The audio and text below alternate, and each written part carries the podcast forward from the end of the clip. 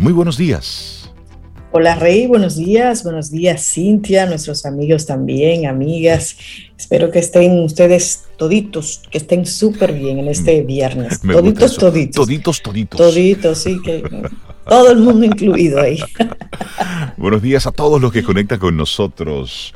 Buenos días, Cintia Ortiz. Hola, Cintia Ortiz. ¿Cómo estás? Buenos días, yo estoy muy bien. ¿Y ustedes cómo están? Bien, muy bien. Estamos bomba, chévere, en viernes. Feliz viernes, sí, feliz viernes. Hola, Sobe. No me llegó el memo, veo que hay como un código de color hoy, pero nada. Ah, bueno, tenía que estar conectada. es que lo que está para ti, aunque te quites, pero también cuando tú te pones en ello cuando tú ah, trabajas para ello. Y ese es. Porque, no es, porque no ponerse, no. hay que esperar que no. Es hacer la, es hacer la tarea. Claro. Es hacer la tarea. Claro, algo hay que hacer. Claro, y ese es, ese es el tema que te queremos proponer en el día de hoy. Lo que está para ti, aunque te quites, pero también cuando trabajas para ello, cuando te pones en eso. Así es que es un buen día para que tú reflexiones. Esta semana, vamos a ver, ¿qué me tocó? Lo que me tocó, lo asumí, o qué, qué no estaba pensando y aunque yo quería, hice el esfuerzo, pero luego lo solté y sí, me tocó. ¿Cómo estuvo tu semana? Yo creo que por, los, por las muestras, digamos, de los mensajes en nuestro WhatsApp, en el 849-785-1110, lo han pasado muy bien, se han reído mucho. Ayer pasaron un buen rato con, de nuestra mano aquí con nuestra querida Ivette Cepeda, ¿cómo no? ¿Y cómo no pasarlo así? Un cierre de lujo que tuvimos en el programa de ayer. Y si te lo perdiste, bueno, pues te invitamos a que entres a nuestra página web caminoalsol.do y ahí tenemos colocado el programa de ayer para que puedas entonces disfrutar de esta conversación que tuvimos con nuestra querida Ivette Cepeda desde Cuba. Así, es, así es. Así que buenos días para comenzar, Camino al Sol oyente, Laura Sofía, que nos lo ha saludado, nuestra productora hermosa, y buenos días a la vida. Mira, y, la actitud para el día de hoy. Observa hacia dónde te llevan tus acciones. Es que tú no ves que cada vez que tú haces eso te pasa tal cosa. Ah. Imagínate que eso te lo dice. Eso eran boches tradicionales de madres. Esa es la actitud Camino al Sol a Platana. Tú no ves que cada vez que tú... Pero es cierto, es cierto, miremos a dónde nos llevan nuestras acciones. Nosotros en el fondo sabemos, nosotros en el fondo sabemos, pero siempre estamos esperando que pase el milagro, pero hay que, hay que hacer, hay que accionar. Las cosas pasan cuando se hacen cosas. Y aunque suena fácil, pero la observación no lo es tal. Así es que te queremos invitar a que hagas, hagas precisamente eso, observes. Observes cómo te comportas, cómo tú reaccionas cuando hay un momento de tensión. ¿Qué dices cuando dices? ¿Cómo te manejas cuando te toca accionar? Cada una de esas cosas te va diciendo hacia dónde te llevan tus diferentes acciones. Así es que así arrancamos nuestro programa Camino al Sol, con, con, esa buena vibra, con ese ánimo, con esa intención de hacer de estas dos horas, de este arranque de la mañana, el que, bueno, el que estemos conectados. Y por supuesto, te lo recuerdo, caminoalsol.do, nuestra web, estación 97.7 FM, por ahí conectamos, y el 849-785-1110, nuestro número de teléfono de WhatsApp. Buenos días, arrancamos con música. Sobre. Iniciamos Camino, al Sol. Estás escuchando Camino al Sol.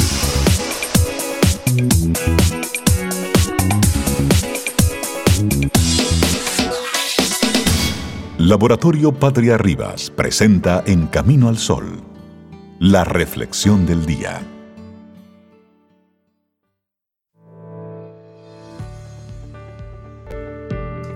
Soy el amo de mi destino, soy el capitán de mi alma. William Ernest Henley. Te compartimos entonces nuestra reflexión para esta mañana. El autoliderazgo, el arte de conseguir tus sueños. Sí, y hay que ser... Debemos insistir con esto, porque si tú no tienes propósitos, si tú no tienes sueños, si no tienes deseos, mira, vas a terminar trabajando para los sueños y los deseos de otro. Entonces lo que queremos invitarte desde Camino a los Soles a que tengas los tuyos y que vayas en pos de esto. Antes de liderar a otros, tenemos que haber cogido las riendas de nuestra vida, orientar nuestros pensamientos, emociones y conductas en equilibrio e inteligencia, todo hacia el bienestar. Y los objetivos personales está ahí. Esa es la clave del éxito. Así es, y el autoliderazgo es el arte de influir de manera intencionada en nuestros pensamientos y emociones y supone orientar todos los recursos, la motivación y la energía interna hacia un logro. Estamos ante una competencia que todos podemos desarrollar, una herramienta de éxito que nos permitiría, ante todo, sentirnos bien con nosotros mismos en cada circunstancia. Y vamos a admitirlo, ¿eh? cuando escuchamos la palabra liderazgo, visualizamos casi de inmediato a una figura esa de inspiración, inspirando a un grupo para que alcance unos objetivos concretos. Liderar es, por encima de todo, proyectar influencia, oigan bien, desde el interior hacia el exterior. Ahora bien, se nos olvida quizás que el primer paso debería ser trabajar previamente una buena dirección interna. Y este término, el de autoliderazgo, no es algo precisamente nuevo. Surgió en los 80 de la mano de Charles Mans, un profesor especializado en esta área del comportamiento humano en la Universidad de Massachusetts. A partir de aquí empezó a crecer y a consolidarse con mayor perspectiva gracias a corrientes como la inteligencia emocional. Por otro lado, y aunque este concepto sea especialmente útil en el campo de la empresa y de los recursos humanos, es un ejercicio que revierte de manera directa en la salud psicológica. Liderarnos a nosotros mismos es capitanear nuestro destino hacia la felicidad. Estamos en un área del crecimiento personal que integra dimensiones excepcionales para el bienestar humano. Para tomarlo en cuenta, el autoliderazgo. ¿Y en qué consiste eso? ¿Qué es eso como tal? Bueno, el concepto de autoliderazgo surgió hace más de cuatro décadas por una razón muy concreta. A la hora de entrenar o de orientar a una persona hacia el liderazgo, se dejaba de lado un área, la más importante de todas. Ninguna persona sería un buen líder si primero no profundiza en el autoconocimiento. Si no domina el arte de la buena gestión emocional, y también si no es capaz de orientar sus propios comportamientos hacia las metas deseadas. Descuidar esas áreas es sinónimo de fracaso en la gestión de grupos humanos. ¿Cómo guiar o inspirar a una serie de personas hacia unos objetivos concretos si uno mismo no sabe gestionarse? Sócrates ya señaló que en su día que nadie es buen maestro si no se conoce primero. Nadie puede influenciar a los demás si es incapaz de ser un guía cotidiano para su propio ser interno. A día de hoy, las investigaciones acerca de este tipo de autoinfluencia siguen apareciendo cada vez con más frecuencia. Trabajos como el realizado en la Universidad de Arizona, por ejemplo, intentan comprender si esta dimensión varía entre culturas. Por otro lado, libros como Self-Leadership How to Become a More Successful, Efficient and Effective Leader from the Inside Out de los profesores Andrew Bryan y Anna Kazan nos dan las claves para lograrlo. Y eso es lo que vamos a compartir ahora. Sobre todo vamos a hablar del autoconocimiento. Primero, saber quién soy. Señalaba Benjamin Franklin que hay tres cosas extremadamente duras. El acero, un diamante y conocerse a uno mismo. Y en efecto, pocas áreas son tan complicadas como profundizar en el universo de uno mismo y saber de qué está hecho. Algo así implica reconocer limitaciones y vulnerabilidades. También explorar potenciales, navegar en las propias necesidades y atisbar quiénes somos y hacia dónde vamos. Esta es la auténtica piedra roseta del autoliderazgo conocernos sin fisuras y con autenticidad. Mm, intención, palabra que surge por aquí. ¿Qué le pides a la vida? ¿Qué te pides a ti mismo? ¿Te lo has preguntado? Intención es por encima de todo proyectarnos en un propósito vital y trabajar en él. Sin un por qué, no habrá un para qué. Sin una razón, todo esfuerzo carece de sentido y las personas, recordemos, Necesitamos de significados para orientar nuestras ilusiones y energías hacia una meta, cualquier meta. Autoconciencia otra palabra clave. ¿Qué es lo que sucede en mi interior? La autoconciencia es una bisagra indispensable para el autoliderazgo. Esta dimensión nos permite tomar conciencia de nuestra relación con el mundo, de cómo las emociones afectan al estado de ánimo y por tanto las decisiones y la conducta. Trabajar y ejercitar una buena autoconciencia despierta esa capacidad de mirar sabiamente a nuestro interior para leer, comprender y regular cada proceso. Hablemos entonces de la autoeficacia. Sé lo que valgo y puedo hacerlo. La autoeficacia es un concepto de elevado interés y trascendencia, y esto lo acuñó el psicólogo Albert Bandura. Define esa percepción que tenemos cada uno de nosotros sobre nuestra habilidad para realizar algo de manera correcta y eficaz. El autoliderazgo necesita de esta dimensión para que tomemos conciencia de que, pase lo que pase, disponemos de recursos para afrontarlo y solucionarlo. Sentirnos capaces de manejar muchos de los desafíos que nos encontramos nos confiere seguridad, templanza y motivación. Pero sobre, hablemos de la autogestión. Ah, eso tiene que ver con una mente disciplinada, habilidad para crear hábitos, rutinas y una adecuada gestión del tiempo para lograr objetivos cotidianos, competencia para resolver problemas de manera creativa Saber reaccionar ante cada situación de manera autónoma, sin depender de otros, sin esperar que los demás nos salven en cada situación y circunstancia. Todas estas dimensiones trazan esa área de gran importancia para el, para el autoliderazgo, que es la autogestión, la mente disciplinada. Bueno, y para concluir, estamos ante una herramienta de gran valor en la que todos deberíamos invertir tiempo y esfuerzo. Pensemos en eso porque tener un sentido desarrollado de quiénes somos, de lo que podemos hacer y de lo que queremos nos permite armonizar emociones y comportamientos también para conquistar nuestros sueños. ¿Cómo resistirnos a la tentación de conquistar nuestros sueños, por ejemplo? Hay una frase que me gusta, es muy, muy maní de decir, se ha compartido mucho, pero debe compartirse todavía mucho más, de William Ernest Henley. Soy el amo de mi destino, soy el capitán de mi alma. Ay, qué bello, poderoso. Capitán, Eso te confiere a ti responsabilidad. Poder, poder, claro. Y responsabilidad. Bueno, el autoliderazgo, el arte de conseguir tus sueños. Una reflexión de Valeria Sabater, licenciada en psicología, máster en seguridad y salud en el trabajo. Me encanta, Valeria Sabater. Laboratorio Patria Rivas presentó En Camino al Sol, la reflexión del día. Te acompaña Reinaldo Infante. Contigo, Cintia Ortiz. Escuchas a Sobeida Ramírez. Camino al Sol.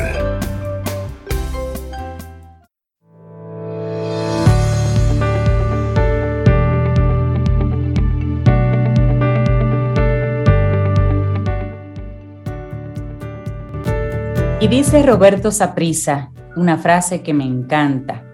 El trabajo hecho con gusto y con amor siempre es una creación original y única. Estamos a 12 de marzo año 2021. Te recuerdo, entra a caminoalsol.do.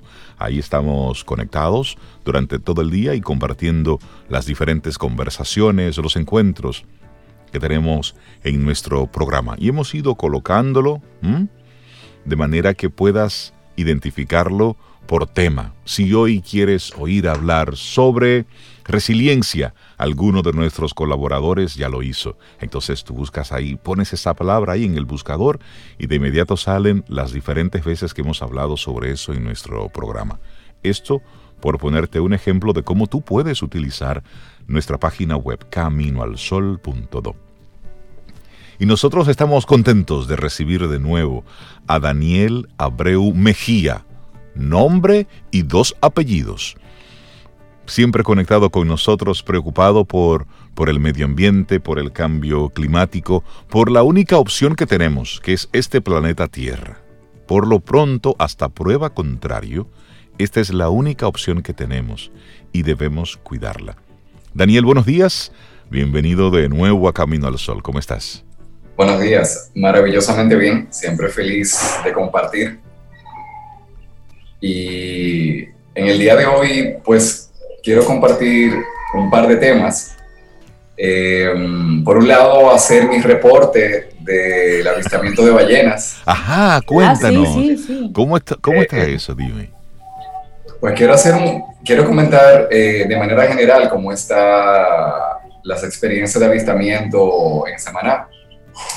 de hecho, lo que me comentan las personas que están organizando los tours de ballenas es que aunque aún en medio de la pandemia han tenido una acogida y, una, un desenvolvimiento de avistamientos mucho mayor de lo que estaban esperando. Es decir, que los, los barcos están saliendo a ver ballenas con la misma frecuencia de años anteriores, con, pero la diferencia es que por reglamentaciones del Ministerio del Medio Ambiente hay menos personas que pueden, que se permiten entrar a los barcos. Muy bien. menos por barco, los protocolos capacidad. De, de, distanciamiento. Entonces, pero para sorpresa de ellos mismos, eh, han, están teniendo una, una, buena cantidad de salidas. Hay muchos turistas, eh, tomando en cuenta la realidad que estamos viviendo, mucho más de lo que ellos estaban esperando. Entonces, me encontré con, digamos, con, eh, con un equipo de, de pescadores y personas que viven del turismo en Samaná mucho más contentos de lo que yo hubiera esperado. Qué bueno. Y bastante organizados. es, bueno, es, bueno, es bueno mencionar que se siente bastante organización de parte del gobierno, de parte de, la, de las personas que están en esa actividad ecoturística, lo cual eh, es muy bueno destacar y la experiencia que, que, tuvimos nosotros, que realizamos este retiro de conexión con las ballenas, fue muy positiva. Eh, habían muchas ballenas madres con sus ballenatos. Ay, qué lindo. Tuvimos la oportunidad de ver por lo menos tres madres con sus ballenatos que habían nacido recientemente. Entonces, qué bonito eso siempre es una experiencia eh, muy especial poder eh, estar no solamente rodeado de ballenas, sino ya de, ballenas que acaban de llegar, que, acá, que, nacieron en aguas dominicanas, son, son ballenas dominicanas, recién nacidas. La Junta tiene que darle cédula. Mira, y Daniel, nos traes un tema súper interesante Ahí yo no sé cómo nos vamos a hacer como sociedad, porque nos va a tocar yo creo que en algún momento a todos eso. Multas y envío de prisión a personas que lanzan basura en áreas públicas. Sí, eso fue pones una ley como esa en una sociedad que no tiene esa costumbre, bueno. Que um, una experiencia que de, la, de las cosas que nos, que pudimos bueno, realmente es algo que siempre observamos cuando vamos a diferentes partes de Samaná, es que um, estaba a nivel de, la organización de avistamiento de ballenas, todo muy bonito, pero llegamos a una playa eh, que no es la playa tradicional que se lleva en los tours, que se suelen, a los tours de ballenas suelen ir al callo levantado. Yo le pedí a los organizadores que nos llevaran a un sitio diferente, a una playa menos concurrida, y nos llevaron a una playita que está frente al callo levantado, pero del lado, más del lado donde está el muelle, que se llama el Caletón, una, una playa preciosa. Sin embargo, la playa estaba muy, muy sucia. Y eh, muchos de los que han ido a Samana, o al menos la han visto en fotos, eh, esa, esa imagen tan hermosa del muelle de Samaná, con esos callos al frente, hay un, un puente muy romántico que se ve con unos eh, arcos. hermosos. Unos arcos hermosos que conectan los diferentes callos que están. Y la verdad es que está muy bonito. Yo, a pesar de que he ido tanto a Samaná, nunca me había hecho esa caminata por esos, por esos puentes tan preciosos. Y la verdad que la, la, vista de esa caminata es espectacular. O sea, lo que uno estar caminando y tú puedes ver, eh, estar encima del mar, ver el callo, ver el muelle desde, desde, el mismo mar donde uno está caminando en ese puente, es precioso. Pero hay un gran pero. Es muy triste que en el camino de ese puente te encuentras lleno de basura. una cantidad de basura en cada tramo. Y, y es la, la, verdad que es, que es bastante eh, pues, triste y sobre todo, a mí me entristeció tanto yo estar caminando al lado de turistas. La vergüenza eh, conociente. Sí, ahí, ahí hay dos preguntas, Daniel. Por un lado, primero, las autoridades. Y sí, hay que mencionarlo primero. ¿En qué está el, el ayuntamiento? ¿En qué están las diferentes autoridades de la comunidad? Eso es lo primero. Porque estamos hablando de de llevar personas a, es que tú invites gente a tu casa y tú no, te, y tú no prepares tu casa. Es que tú estés invitando, haciendo grandes inversiones en publicidad de ven, visita Samaná, pero entonces tú no te prepares para recibir visita. Y lo más elemental es recoger la basura. Eso es, digamos, lo más fácil. Es lo más fácil porque eso lo que requiere es de una gestión. Lo que tiene que ver con disponibilidad de habitación y cosas, eso es otro tema que requiere de unas inversiones, pero que, que las calles estén limpias, estén, que las barran, que esos espacios que salen tan bellos en fotos, que estén limpios, eso es sencillo, porque eso es una decisión. Y luego está el que visita. Pero el que visita, si no tiene costumbre, las autoridades son las llamadas a darle un poco de costumbre. Y ahí entonces entra esto de la ley 120-99, Daniel. Y aquí quiero mencionar dos cosas. Antes de hablar de la ley, yo, eh, de hecho, yo no sabía que esta ley existía, que la, vamos a comentar un poquito ahora. Yo le pregunté al guarda, al, guardaparque que estaba ahí cuidando la entrada que, que, uno tiene que pasar para subir al puentecito del muelle de Samaná.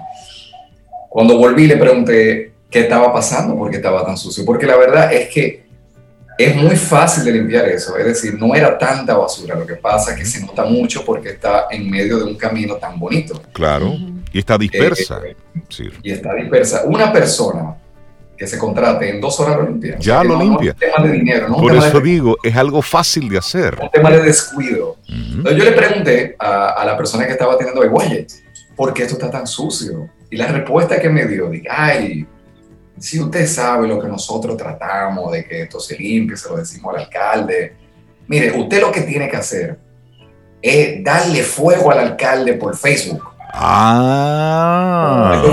Es lo que me están diciendo y lo, estoy comentando en público porque hay que entender la idiosincrasia de la mentalidad de los dominicanos. Él me dice, dale fuego por Instagram y por Facebook. A ver si coge cabeza. Pues sí, al alcalde de Samaná, no sé quién es, pero que se ponga en eso. ¿Qué sentido tiene invertir en publicidad de visita a Samaná cuando Samaná está sucio? ¿Qué caso tiene? también está la, responsabilidad de nosotros como dominicanos, dominicanas que vamos a visitar esos sitios y somos los que llevamos esa basura y la dejamos ahí como, cierto. como si nada. Pero también sabes qué sucede, Sobe, que tú vas a uno de esos lugares, tienes algunos desperdicios y tú caminas kilómetros con basura en las manos y tú no encuentras un, lugar donde tú echarla. Entonces, eso no depende del ciudadano, este eso depende de las autoridades. Claro, y, en, el caso del muelle de Samana, de este puente, que el puente es hermoso, de esa manera ocurre eso. Si tú tienes basura, no tienes dónde echarla porque no hay un solo zapato en el camino. Entonces, una de las cosas que, mm, que, me puse a investigar con este, con este tema de la basura que nos preocupa a tantas personas que, que queremos cuidar de, de, nuestro país, de este paraíso hermoso, es qué hacemos con, con la basura y qué pasa con alguien que tira basura. Hay un tema, yo que trabajo en el tema de educación ambiental y ecológica, eh, algo que tenemos que decir es que hay límites a la educación. El país del mundo con posiblemente el país que tiene las mejores prácticas ambientales a nivel de reciclaje del mundo es Suiza. Y realmente los suizos tienen un gran nivel de educación ecológica, ambiental. Ahora, en Suiza viven muchos dominicanos que tiran basura aquí en República Dominicana, pero en Suiza no lo hacen. Claro. ¿Y por qué? ¿Y, por y ellos no sé, ellos no estudiaron en Causa Suiza. Causa y consecuencia. Exactamente. En Suiza, quien sea que tire basura, le dan tremenda multa. No solamente si tira basura. Si tú vives en Suiza y tú no reciclas tu basura, a ti te multan. La multa es indirecta. Lo que, lo que te hacen, por ejemplo, en Suiza, si tú no reciclas tu basura, es que el costo de la basura, o sea, lo que tú pagas por la recogida de basura, se te duplica o se te triplica. Aumenta. Para obligarte a buscar otra Es que es un impuesto indirecto, es decir, eh, sale muy caro en Suiza no reciclar. Y si tú tiras basura en la calle... A la persona, a cada quien. A cada quien. Entonces, tenemos que hacer un balance entre educar a la población y que haya un régimen de consecuencias. Claro. Lo que muchos de nosotros no sabemos es que en República Dominicana ese régimen de consecuencias existe. Eh, es sorprendente, porque de hecho a mí me ha sorprendido, aunque yo tengo años trabajando, yo no sabía que existe una ley que multa y que incluso por ley a una persona que eche basura en República Dominicana en la vía pública, legalmente puede, se le puede imputar hasta 10 días de cárcel. Y una multa que a mí me parece muy pequeña, pero digamos legalmente a una persona se le puede multar hasta mil pesos por tirar basura en la calle. Que yo entiendo que debería ser mucho más para que tenga cierto efecto. Pero el tema en nuestro país es que aunque la multa es pequeña y aunque hay posibilidad de cárcel, alguien de nosotros conoce que se haya multado o que se haya puesto eh, preso a una persona en nuestro país por tirar basura? Yo no conozco. No, pero, he escuchado. Pero me gustaría seguir profundizando en la misma ley, porque en la medida en que la conocemos, eh, bueno, pues también las autoridades que no las conocen también se van enterando. Oigan bien. Es posible. El artículo 7 de esta ley establece que todo ciudadano tendrá la obligación legal de mantener limpio e higienizado el frente de su residencia o establecimiento y recoger la basura, desecho o desperdicios que se encuentren en su acera. Eso lo dice el artículo 7 de la ley 120-99. Eso está súper interesante. Fíjense que esta ley Pensé en varias esquinas, pensé en varias esquinas, llegaron, a, mi mente tantas imágenes de gente con las fundas poniéndolas justamente en la acera frente al... No, y eso hacen bien. Vecinos, pónganse en, esto. Rey, hay gente que tiene sus negocios. Sí. Y dejan toda la basura. Toda la basura. Toda la basura pasa temprano por algún lado para que veas. Sí. Y esta ley, eh, el recientemente, bueno, hace, hace dos años cumplió 20 años. O sea, estamos hablando de una ley eh, reciente, una ley que ya tiene bastante tiempo. Lo que pasa también en nuestro país, como, como con muchos otros temas, es que tenemos el marco legal, pero no lo implementamos.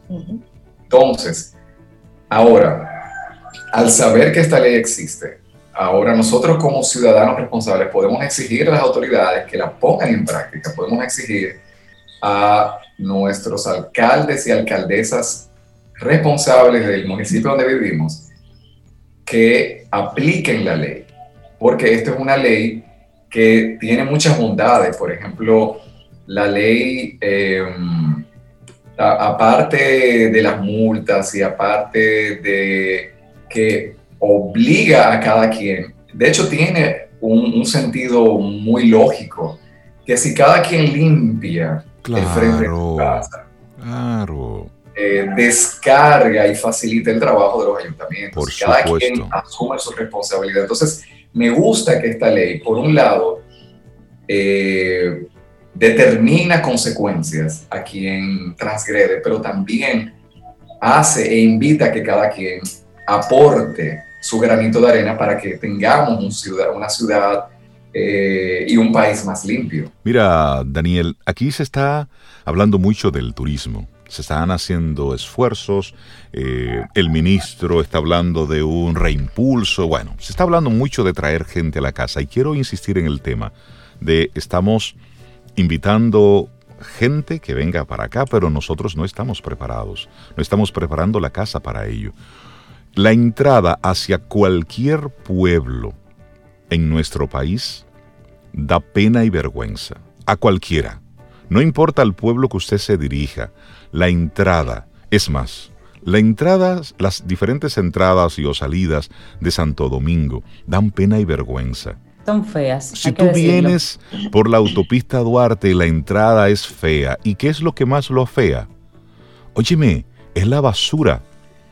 Tú puedes dejar el espacio inclusive sin pintar, pero desde que tú recoges la basura, ya eso automáticamente el entorno cambia. Miren, cuando tú vienes en las Américas, en la calle, en la marginal de las Américas, cuando tú vienes desde Samaná, ¿eh? que tú vienes muy chévere en tu autopista, desde que tú doblas a la derecha, en las Américas, esa calle marginal, eso da pena y vergüenza. Entonces ahí es donde nos gustaría que las mismas autoridades cogieran su taponcito, porque a veces andan tan rápido que es como si no vieran los entornos por los que pasan. A veces andan con los vehículos, con los motores que, especiales que, le abren el tránsito. Ahora, yo quiero reconocer un ayuntamiento que sí está aplicando esta ley. Y miren eh, y escuchen nuestros amigos oyentes. ¿Cuál es uno de los pueblos más limpios del país? Que todo el mundo sabe que es de los pueblos más limpios del país. Baní. ¿Cierto? Baní, todo el mundo sabe que en comparación con el resto del país, es uno de los pueblos más limpios del país. Ahora, en Baní, esta ley que estamos comentando, la 12099, en Baní meten multa. En Baní, el que ah, tira basura lo meten multa. ¿Sabes cómo yo me enteré de eso? Yo me enteré de eso hace un mes con una amistad que tenía que tomar una guagua pública hacia Barahona, San Juan. Y le llamó la atención que el chofer de la guagua en que iba tenía una basura y dijo, y cuando estaba pasando por Baniel, dijo, ay, yo no voy a tirar esto en la calle porque aquí me meten preso. Ah. Ah, pero, pero si lo hace antes. La tiró después que salió de Baní. Claro, la hacen Asua, la hacen Barahona. Ah, sí. Pero fíjense que en entonces fíjense cómo. Mentalidad, ¿eh? Pero es bueno observar que existe lugares de República Dominicana donde esto se hace y que no es casualidad que sean de los lugares más limpios del país. Entonces podemos ver la, la conexión entre eh, aplicar la ley y el efecto que tiene de una ciudad más limpia y donde eh, las personas responden, cuando hay consecuencias, las personas responden. Claro. Entonces, eh, es una invitación y también los vanilejos no son marcianos. son de aquí. son de aquí mismo. los vanilejos son eh, son dominicanos igual que, todos nosotros. Entonces, si ellos lo lograron y lo pudieron hacer, sí, es, es aplicable. Entonces, quedémonos con el mensaje. Tenemos una ley que apoya para que nuestras ciudades estén más limpias y implica un régimen de consecuencias, de multas y cárcel. Entonces tenemos que saber eso, de que esa ley existe eh, quienes tengan contacto con autoridades en los ayuntamientos, invitarles a que apliquen esta ley y que nos demos cuenta de que en algunos lugares sí se está aplicando y se ve la diferencia, se ve el resultado. Entonces ya no tenemos de qué quejarnos, tenemos el marco legal, tenemos experiencias aquí mismo que funcionan, entonces vamos a ponernos las pilas para que esto se expanda en todo el país. Totalmente. Para que simplemente se ejecute lo que ya está y así podemos. Yo quiero cerrar pues eh, mi participación en el día de hoy, pues compartiendo algo muy bonito que tuvimos en Samaná, la oportunidad de, vivir, que fue la grabación, pudimos escuchar en vivo el canto de ballenas, eh, que es siempre una gran bendición. Estábamos rodeados de eh, ballenas hembra, que no son las ballenas que cantan ese canto tan hermoso, las que cantan son los machos. No había macho alrededor, sin embargo, el canto de una ballena macho puede viajar kilómetros y logramos captar un canto de una ballena que estimamos que estaba, a varios kilómetros de distancia y aún así logramos captar ese canto. Yo quiero que podamos escuchar, aunque sea unos segundos, porque esto es una grabación en vivo, eh, no es una grabación, digamos, no tiene ningún efecto de estudio. Eh, es el sonido real que logramos captar, por eso se oye el oleaje, incluso van a poder escuchar eh, posiblemente a, a, mi hijo que anda por ahí llamándome.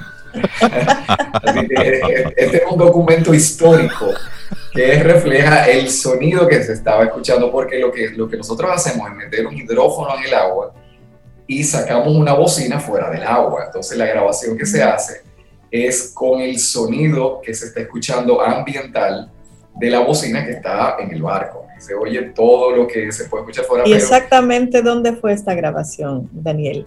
Esta grabación fue en la misma bahía de Samaná, eh, muy cerca del Cayo Levantado, de hecho bastante cerca del Cayo Levantado. Eh, incluso al final de la grabación se puede escuchar hasta un bote que está llegando cerca de, digamos que hay, hay, hay, cuenta toda una historia. Todos los efectos del ambiente. Hay, toda una historia de, de, ese momento. Eh, y lo, lo, hermoso es eh, que tenemos la tecnología para poder escuchar las ballenas que antes no la teníamos. Exacto. Y eso se puede vivir en República Dominicana. Pues vamos a escucharla entonces, Daniel. Gracias.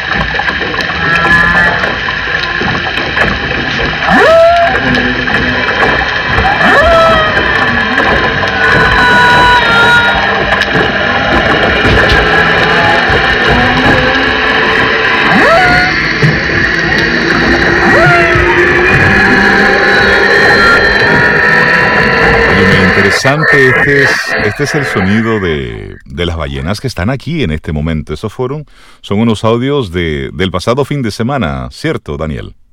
Completamente, son unos audios eh, sacaditos del horno del océano. Pero tú viste qué interesante, va como en el mismo tono, el mismo tiempo y después sube. Y así lo repite y al final cambia. Si prestan atención, exactamente, gracias Sobe, tú que tienes ese oído tan fino. Eh, quien presta atención capta que lleva un ritmo y hace diferentes tonos, tiene un tono agudo, un tono grave, y luego lo va cambiando. Eh, o sea, es maravilloso poder observar que es un canto, que la palabra canto, digamos que está completamente merecida, porque tiene ritmo, tiene melodía, tiene diferentes tonos. Así que esto es una maravilla que podemos disfrutar todavía la temporada de ballenas. Le quedan dos semanas más eh, tenemos hasta el 30 de, noviembre, de, marzo, perdón, o sea, tenemos hasta final de mes para eh, poder, uh, y ya eh, quien no aprovecha ahora tiene que esperar hasta el año que viene. Yo, junto con mi esposa Yala, vamos a hacer otro avistamiento de ballenas este domingo. Nosotros, nosotros estamos completamente en ballena, vamos a ir con un grupo de voluntarios eh, de un proyecto de, cuidado de manglares de la provincia de Sánchez, que hablaré de eso en otro programa. Estamos aquí apoyando a una comunidad que está cuidando a, sus recursos naturales, así que hay muy buenas experiencias también eh, a destacar. Y eh, pues quiero eh, completar esta participación presentando una canción que es una maravilla. Esto es un regalo que, que he descubierto hace poquito. Hay un documental que se puede ver en Netflix que se llama Blue Planet, o sea, Planeta Azul, eh, la parte 2, porque hay uno que se hizo hace muchos años, que, es un clásico, se ha actualizado, y la banda sonora, eh, que es un homenaje al océano, al mar, a los seres del mar, la, crearon eh, uno de los compositores más importantes de, música para el cine, que se llama Hans Zimmer, que ha ganado Oscars, Grammys, es un tremendo compositor muy conocido por eh, las películas de Batman y eh, trabajado con, y sobre todo con la banda sonora de El Rey León, que, se considera una de las mejores bandas sonoras de la historia del cine. Y eh, hizo una colaboración con la banda de rock Radiohead, que para los fanáticos del rock saben que es una de las bandas icónicas del, del rock. y han creado esta esta obra impresionante que se llama In Bloom. Para quienes vayan manejando, no cierren los ojos porque esto te puede llevar a un viaje al océano. Quienes estén quizás en su trabajo, aprovechen para eh, llenarse de esa. Es una música, bueno, la vamos a escuchar ahora, que tiene, te lleva dentro del océano de una manera musical. Así que honrando al, al océano que tanto beneficia a nuestro país y nos acompaña. Bueno, gracias Daniel. Con eso gracias, te despedimos. Este entonces Hans Zimmer y Radiohead, Ocean Bloom. Lindo día, Daniel, para ti. Escuchas Camino al Sol.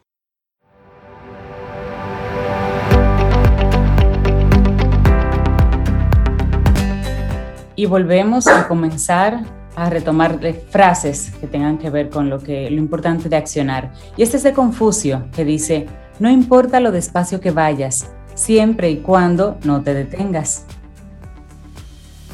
porque siempre y cuando, ¿verdad? Son las 8.16 minutos. Hola Lía, ¿cómo estás? Sí, ya, ya se despertó. le, está deseando muy buenos días a todos ustedes. Ya, ya di tus buenos días. Bueno, y Sobe, ¿tú ya desayunaste Sobe hoy?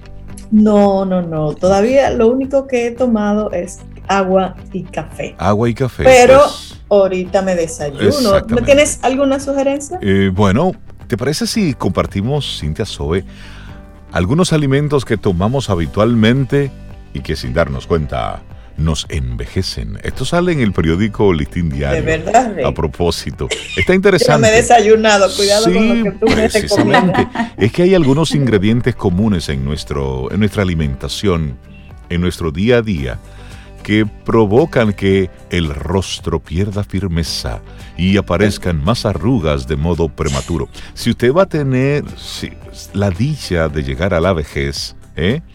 hágalo con, con orgullo. Ahora, no acelere el proceso, no es necesario. No se deteriore. No se deteriore así. y entonces vamos a, conocerlo, claro. Hay una serie de alimentos que forman parte de la alimentación habitual de todos, en algunas culturas más que otras, porque la, comida es cultural también. Pero bueno, algunos de ellos son famosos por aumentar el peso, ah. como ocurre las cantidades excesivas de hidratos de carbono. Y ahí todos miramos los chichitos. Yo espero que no me toquen al mango. Ah, bueno, mira. Vamos a hablar, vamos a hablar. Los expertos explican que muchas comidas habituales además pueden acelerar la velocidad con que se envejece y provocar arrugas de modo prematuro. Vamos a envejecer, eso va a suceder, eso es natural, pero hay alimentos que hacen que esto sea más rápido. La clave, según ellos, evitar los alimentos que supongan un pico glucémico al digerirlos. Por ejemplo, esos alimentos que son ricos en azúcares. El azúcar es responsable principal de la glicación, esto es un proceso por el que las moléculas de los azúcares se adhieren a las fibras de colágeno y provoca que pierdan elasticidad. Es como si el colágeno se caramelizara o se cristalizara y luego se parte. Vamos entendiendo. El azúcar además ataca también a los componentes de la membrana plástica celular, favoreciendo el envejecimiento de las células. Eso le explica otro doctor, Nicolás Perricone, por si quieren buscarlo. Es un conocido dermatólogo. Entonces, ¿qué no vamos a incluir en la lista de compras? a sugerencia de estos expertos. Bueno, eso hágalo usted a cuenta. Bueno, yo, yo, no soy muy amiga de, la, de los azúcares, o sea que voy bien hasta ahora, pero ¿qué evitar? Ya me está preocupando. Pastas y arroces. Ok. Es decir, Su alto, sí. fuera empaquetada y fuera los arroces. Ok. fuera, sí, tan drástico. Empezamos mal. empezamos como en preocupación. El alto índice de glucémico es un gran responsable de la glicación que ya mencionaba Cintia. Lo mismo ocurre con otros alimentos como el pan blanco o los copos de esos dulces, ¿verdad? Los copos de maíz, los bicochitos. Ay, Dios mío, tan buenos que son. Pero también están hablando de los zumos. En una fruta al natural, aunque pueda contener mucho azúcar, esta se metaboliza bien por el alto contenido, eh, contenido de fibra. En cambio, en un zumo se ingiere el jugo, pero no la fibra y esto reduce la correcta metabolización y produce picos de glicación. Es decir, en vez del zumo, consume la fruta. Pero hay uno que se lo voy a dejar así. Ay, no. Ay, sí, Cintia, dilo tú, porque ni yo lo voy a decir. Dale. Miren, no lo digo yo, lo dicen algunos expertos. Y con esto pongo mi tacita a un lado. Ay, yo. El café. Ay, el café. Aunque parte esencial del desayuno diario, prácticamente en todos los países, no en todos, pero prácticamente en todos, se ha demostrado que su ingesta eleva los niveles de cortisol, la hormona del estrés. A mí no me hace eso. Ay, a mí no me hace eso. A mí no me tocó. Eso cuando le ponen azúcar, Rey, tú y yo estamos ligados. Ah, ahí no lo dice, pero es cierto, ahí no lo dice. Es cierto. Pero, pero sí. Azúcar.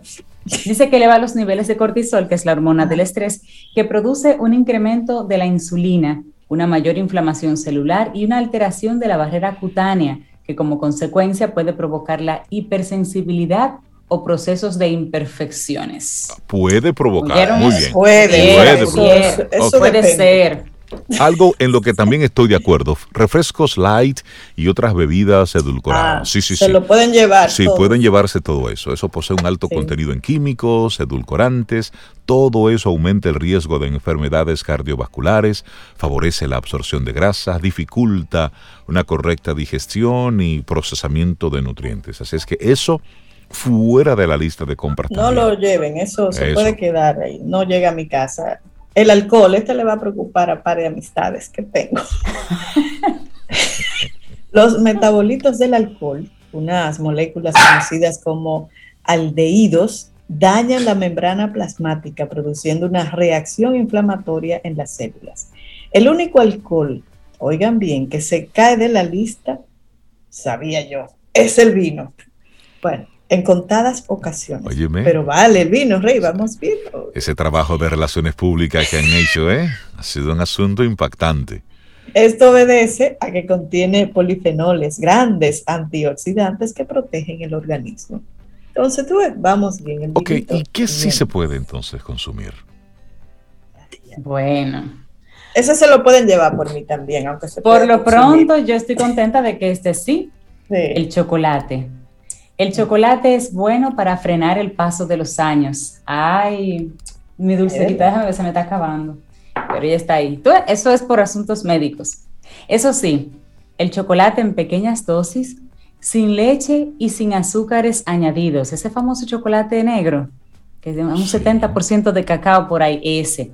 Cuando tomamos chocolate lo más puro posible, ejerce como un potente antioxidante evitando el ataque de los radicales libres y gracias a su alto contenido en magnesio, pues regulan los niveles de azúcar, ayuda a fijar el calcio en el cuerpo, controla la flora intestinal y protege el sistema cardiovascular. Repetimos, el chocolate, pero el chocolate sin leche y el chocolate sin azúcares añadidos. ese chocolate dark, oscuro. Es el negro. Bueno, muy bueno para muchas cosas. Para mí no existe. Para ti no existe. Bueno, estos son, algunos datos, ¿sí? ¿Qué decías?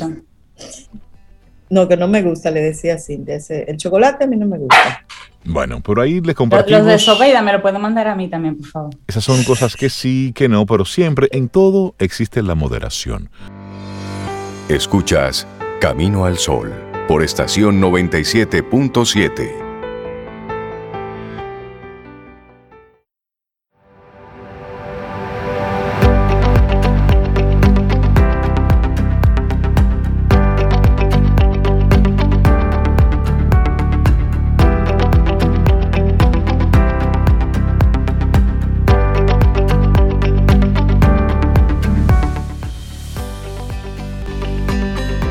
Da siempre lo mejor que tienes. Lo que plantes ahora lo podrás cosechar más tarde. Ocmandino. Y desde el año pasado, el tema de la seguridad a través de todo lo que tiene que ver con, con Internet, la tecnología, los software, las conexiones remotas, se han hecho más presentes que nunca. ¿Cuántas personas han tenido que cerrar rápido una sesión de Zoom porque fue invadida por un hacker que vio interesante poder hacer alguna de las suyas y cuánta información de empresas se ha visto comprometida en estos últimos tiempos a propósito de todo el trabajo remoto que se ha estado haciendo. Y precisamente para hablar un poco sobre seguridad, la importancia de la seguridad, eh, la ingeniería de software, de todo esto, Vamos a darle los buenos días y la bienvenida a Sebastián Denardi. Él es CEO de Argentum Inc. Buenos días, Sebastián. Bienvenido a Camino al Sol. ¿Cómo estás? Hola, Reinaldo. Muy buenos días. Buenos días a todo el equipo, a la audiencia. Gracias por, por invitarme. me siento muy complacido de, estar con ustedes hoy. Y hablemos un poco, también. Hablemos un poco de Argentum. ¿A qué se dedican ustedes? Bueno, Argentum tiene eh, sus inicios en el año 2007. Somos una, empresa pionera de República Dominicana, más allá de, su nombre y de mi acento. Eh, Argentum es una empresa dominicana eh, y defendemos los colores de la bandera dominicana en, en, muchos mercados. Eh, nos dedicamos exclusivamente a lo que es ingeniería de software. Ingeniería de software como, como este proceso eh, de buenas prácticas, de metodologías, de conocimiento que se requiere para construir el software. Muchas veces todo el mundo conoce una de las partes más importantes, que es el desarrollo del software como tal, pero el software para poder producirse tiene eh, muchas etapas y estas etapas van desde la captura de los requisitos, entendimiento de la problemática, el diseño, eh, la codificación, la verificación de calidad y lo que es todo el proceso de puesta a producción y control de versiones. Entonces, eh, todas estas prácticas tienen su, su, forma de llevarlas adelante, existen metodologías puntuales que, están definidas como mejores prácticas de la industria y Argentum ayuda a las empresas a adoptar estas prácticas, ¿no es cierto? Y ahí tenemos eh, servicios de capacitación, servicios de, consultoría, eh, servicios de aseguramiento de calidad de software. Y este aspecto que tú recién decías, el tema de la seguridad, es uno de los aspectos de, que, más hoy por hoy eh, conllevan a, definir una, aplicación, una plataforma, una solución eh, como una solución de calidad. O sea, eh, pensar en el aspecto de seguridad es pensar en el aspecto de calidad de software. Y bueno, a eso básicamente nos, dedicamos, ¿cierto? Atendemos a, a, grandes, grandes clientes con sectores muy, muy diversos, muy, eh, eh, ávidos de, buenas prácticas con la necesidad de construir eh, soluciones súper estables, pues el sector financiero, el sector seguros, gobierno. así que bueno, básicamente a eso se a eso, a eso nos dedicamos en Argentina. Eh, Sebastián, ¿y esos, esas capacitaciones están dirigidas exclusivamente a empresas o una persona de manera individual pudiera participar en esos cursos? No, realmente nuestros entrenamientos, los entrenamientos que, brindamos están destinados a, todo el público y a partir de pandemia eh, mucho más, eh, ¿no es cierto? Porque nos vimos también nosotros en la, en la necesidad de, tener que transformar nuestros servicios, entonces hoy por hoy eh, brindamos capacitaciones online a través de, de, distintas herramientas, de distintos eh, de distintas plataformas que nos permiten eh, bueno, seguir capacitando al personal eh, de empresas y a, personas que se acercan de manera individual y toman, toman nuestros cursos. Sí, sí, está, está destinado. Sí, sobre todo emprendedores, me imagino, que son los CEO, pero también son los managers de, de, informática de sus empresas. Sebastián, ¿cómo, ¿cómo validas tú, cómo valoras eh, lo que es la conciencia de, la República Dominicana, del emprendedor y el empresario dominicano, en ese sentido de la seguridad, de la capacitación en seguridad eh, y ingeniería de software antes de la pandemia, porque con la pandemia como que todo el mundo cayó en la cuenta de que era una necesidad, pero antes de la pandemia, ¿cómo valoras tú? ¿Estábamos, ya teníamos algún nivel de conciencia de que esto era relevante? Bueno, mira, como, como empresa mm, eh, que, impulsa la innovación dentro de, otras empresas. Eh, nosotros veníamos conversando con los clientes eh, sobre la necesidad de, transformar digitalmente su negocio, de incorporar nuevas soluciones, nuevas formas de hacer las cosas, fruto también de evolución de, de otros mercados también, mucho más avanzados eh, tecnológicamente o técnicamente. Pero era como que había una gran resistencia ah, y muchas dudas que si eso realmente funcionaba eh, o no, ¿no es cierto? Eh, había resistencia a decir, no, bueno, a ver cómo, cómo puede ser que en mi infraestructura, en mi infraestructura tecnológica esté expuesta o esté abierta de cara al Internet, eh, estoy exponiéndome a, ataques cibernéticos y demás, y prefiero quedarme con todo, con todo el, eh, control dentro de, exacto, prefiero quedarme con todo el control de mi plataforma de manera local. Y hoy, eh, después de pandemia o durante pandemia, no nos quedó otra que, que abrazar eh, esas nuevas tendencias, ¿no es cierto? Eh, así que creo que eh, desde mi perspectiva es uno de los aspectos positivos de la pandemia. yo siempre hablamos mucho de, las cosas negativas de la pandemia, ¿cierto? Pero ha habido grandes avances. Hablamos que prácticamente hemos avanzado entre 5 y 10 años en cuanto a la adopción tecnológica, a los ritmos que antes de pandemia eh, veníamos eh, eh, llevando. adelante. Ha sido una especie de sprint lo que tuvimos que hacer. Rápido ahí. Un acelerón. bueno, es que también la gente, los usuarios, se movieron, porque muchas empresas a lo mejor tenían la duda de, ¿para qué invertir tanto en hacer tanta transformación digital si mi usuario va a querer venir aquí? ¿Va a querer venir a verme la cara o no va, no va a aceptar necesariamente esa propuesta? Entonces lo veían más como, como una apuesta a algo que no era tan seguro, Sebastián. Ahora la gente se movió. Los jóvenes y los adultos mayores entraron al, mundo de la tecnología. Que no, no, no nos quedó de otra.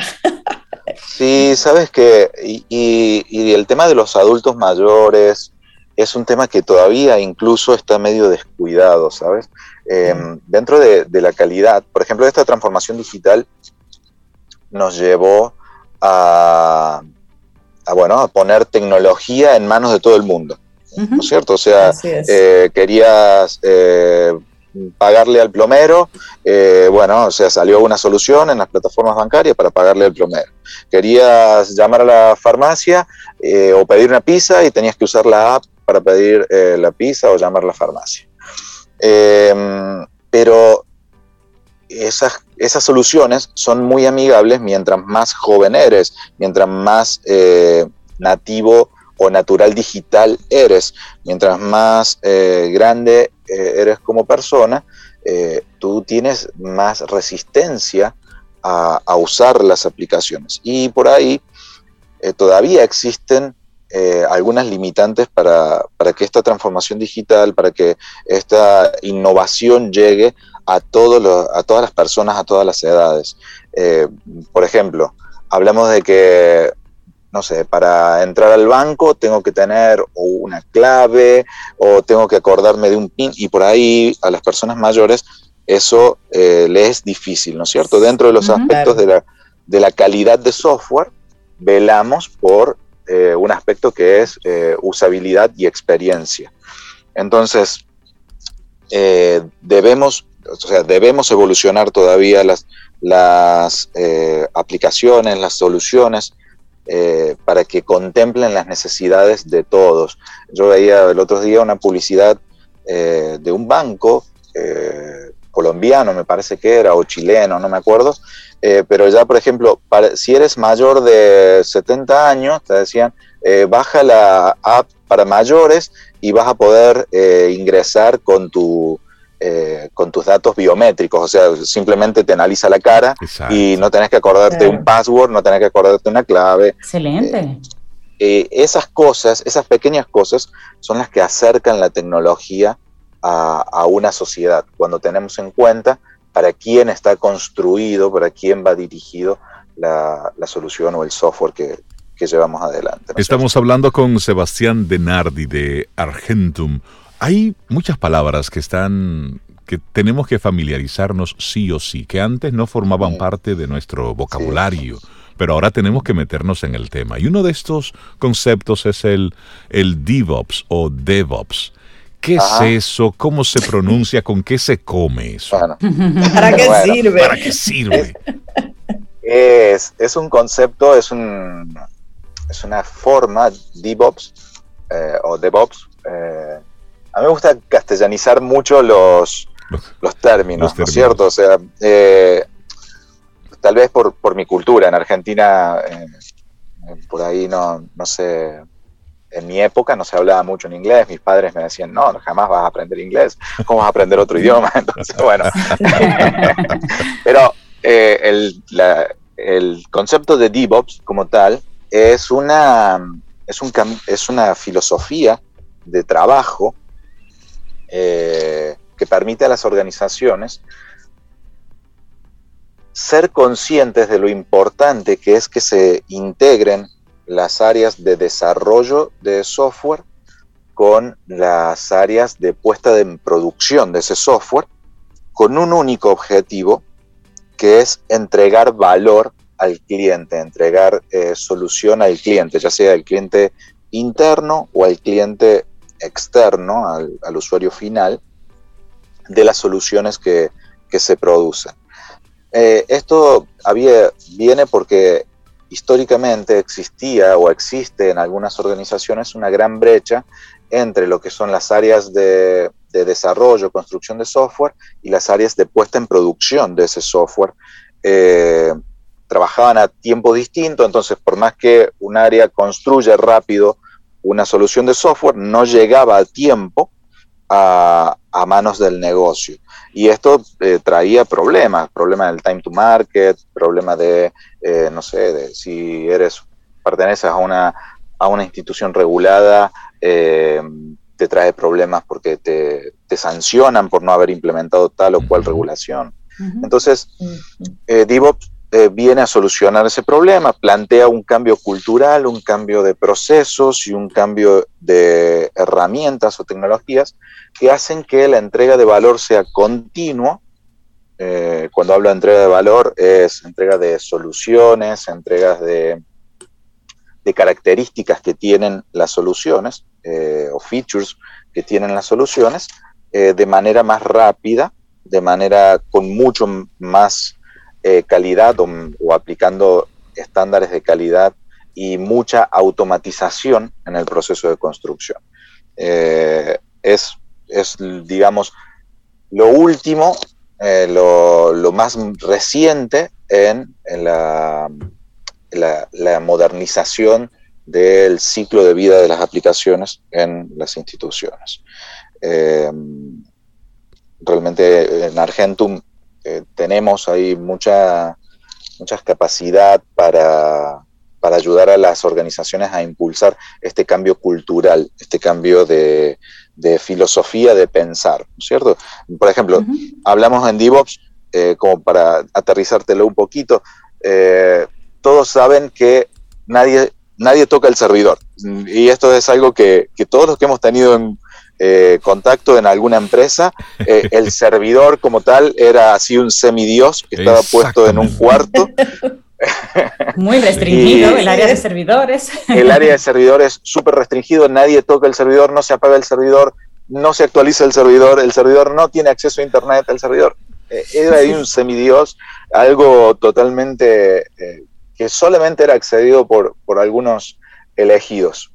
Eh, hoy en una de las prácticas de, de DevOps habla de que el servidor debe ser destruido eh, por decirlo de alguna manera, debe ser eh, reconstruido o regenerado en cada pase a producción de mi solución. Es decir, es todo lo opuesto. Antes nadie lo tocaba, ahora, se hace de nuevo y se hace de nuevo, se regenera de nuevo y se prueba el software en un entorno completamente limpio, ¿cierto? Entonces, esto es un, un cambio eh, muy radical en, los procesos y en las formas de trabajo de, muchas áreas de tecnología, ver el, hardware como software.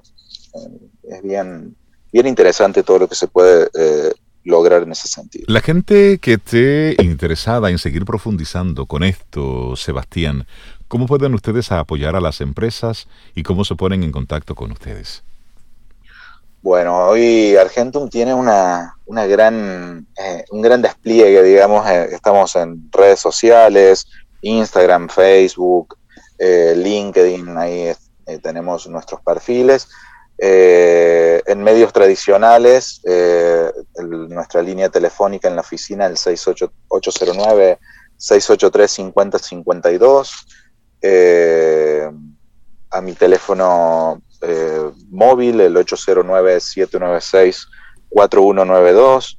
Y si no, en nuestra página web, eh, www.argentuminc.com, ahí estamos eh, con, todos, con todos los enlaces para, para contactarnos. Realmente hay, hay, que, hay que expandirse a estos nuevos medios y nuevas formas de, de contacto, ¿no es cierto? Y ahí estamos muy presentes en todo. Buenísimo. Claro que sí. Sebastián Denardi, de Argentum, muchísimas gracias por traer este tema a Camino al Sol. Un abrazo. Bueno, gracias, gracias a ustedes. Gracias, buen día. Muy feliz día. Y esperamos que hayas disfrutado del contenido del día de hoy. Recuerda nuestras vías para mantenernos en contacto. Hola arroba caminoalsol.do. Visita nuestra web y amplía más de nuestro contenido. Caminoalsol.do. Hasta, una, próxima, edición y pásala bien.